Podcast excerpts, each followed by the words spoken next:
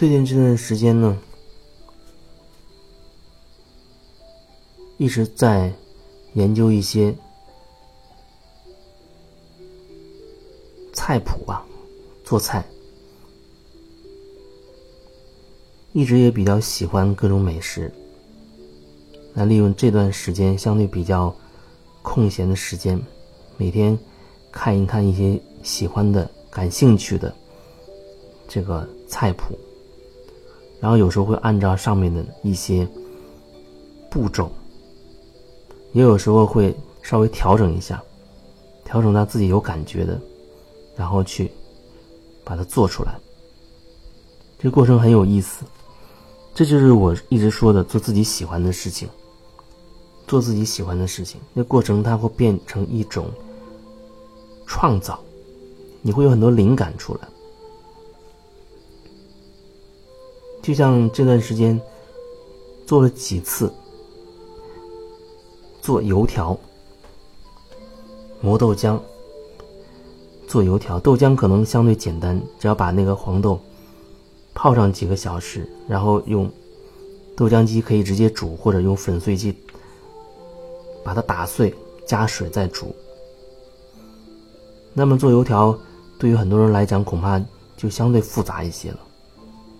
那我也就摸索了好几次，根据那样的网上的一些介绍的方式，它的配比用需要什么样的配料，慢慢的摸索出来，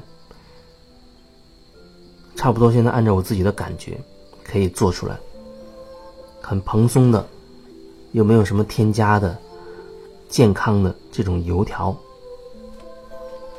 做什么不重要，关键是你用什么样的状态去去做。在做的过程当中，其实它就是一个静心的过程。那最近，我现在在日照的海边这个园子里，最近来了好几波人。那我也是按照我自己的节奏，经常会做一些东西出来。但是很神奇般的，大家都觉得。很好吃，很有感觉，甚至有的看的很简单，就是简单的葱油拌面，或者一些凉拌的那个菜，因为这边的食材很新鲜，它是自然生长出，没有任何添加的，也没有打过农药、施过化肥。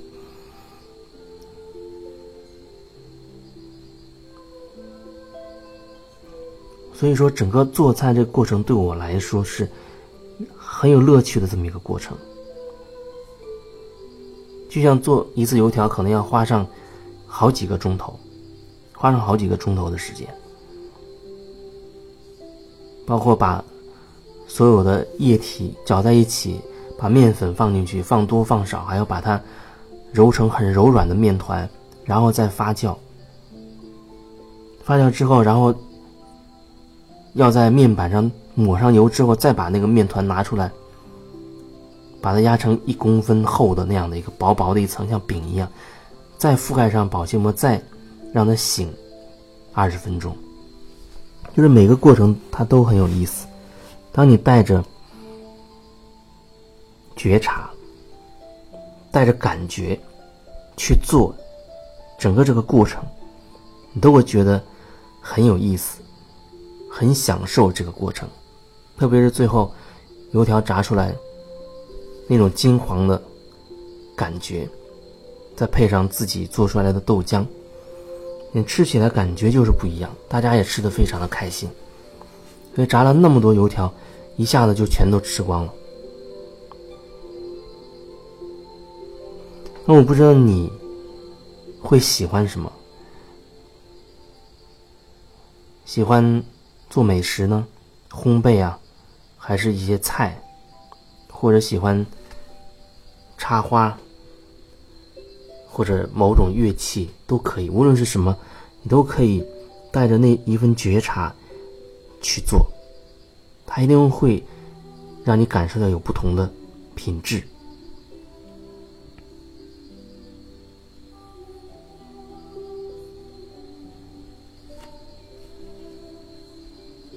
那你带着觉察去做一件事情的时候，我觉得那某个层面上，它是一种很落地的感觉，因为每个人他都有自己想要做的事情。当你带着觉察、用心去做自己想要做的事情的时候，那对你而言就是在落地了。那不管你想要做的事情是唱歌也好、弹琴也好、种地也好、做美食也好，还是什么都不做也好，没有什么是必须要去做，也没有什么事情说非做不可、一定要完成等等，没有任何标准。只要你觉得很享受那个过程，那就是最好的结果，就是最适合你的状态。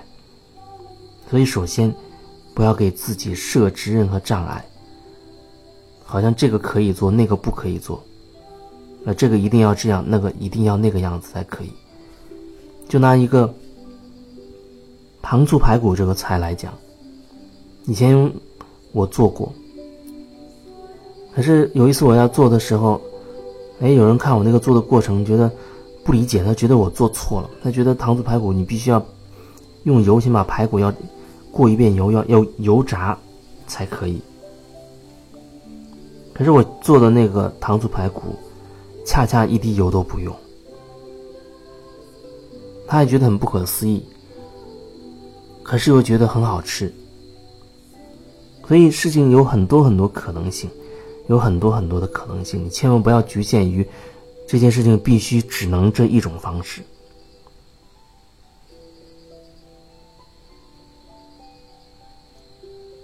所以不要给自己还没有做之前就设置一些规则。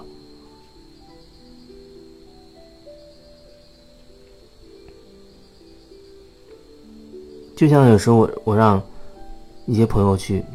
尽情的发挥想象，想象他最渴望的、最想要的那个生活，那种状态，没有任何限制的去发挥想象。可是有的人他竟然没有办法想象，怎么说那种感觉好像好像内在真的是非常的匮乏。匮乏到，让他可以尽情发挥想象，去感受自己最渴望的那种生活状态的时候，他竟然没有办法说出来。听起来好像都变成最最简单的，好像是很平凡的一个答案，可是那背后真的渗透出很深很深的匮乏，限制太多了。他还没有开始想象，已经觉得这个不可能，那个不可能，都是各种各样的不可能，所以他没有办法想象出什么他能渴望的生活。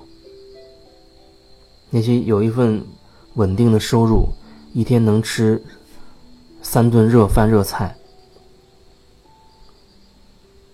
好像就已经不错的感觉了。你再让进一步的再拓展一些，再去想，没有办法想，觉得他觉得这就可以了，那就这就可以吧。以目前的状态来看，这就是最适合你的状态。所以说，为什么说瓦解我们的信念系统，不断的拓展我们的意识空间很重要？也就是说。我们在自我整合的过程当中，或者说所谓的疗愈，最终就是让我们看清楚自我局限的那些想法、那些观念。我们是怎么样用那些根深蒂固的观念来自我限制的那些限制性信念？我们要不断的把它突破瓦解，这样我们才能更开阔，视角更开阔，意识也更拓展。你会容纳更多的灵感进来，你的生活也会有更多的可能性进来。这是疗愈，这就是疗愈。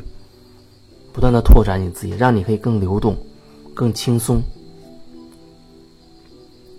也同时会更丰盛。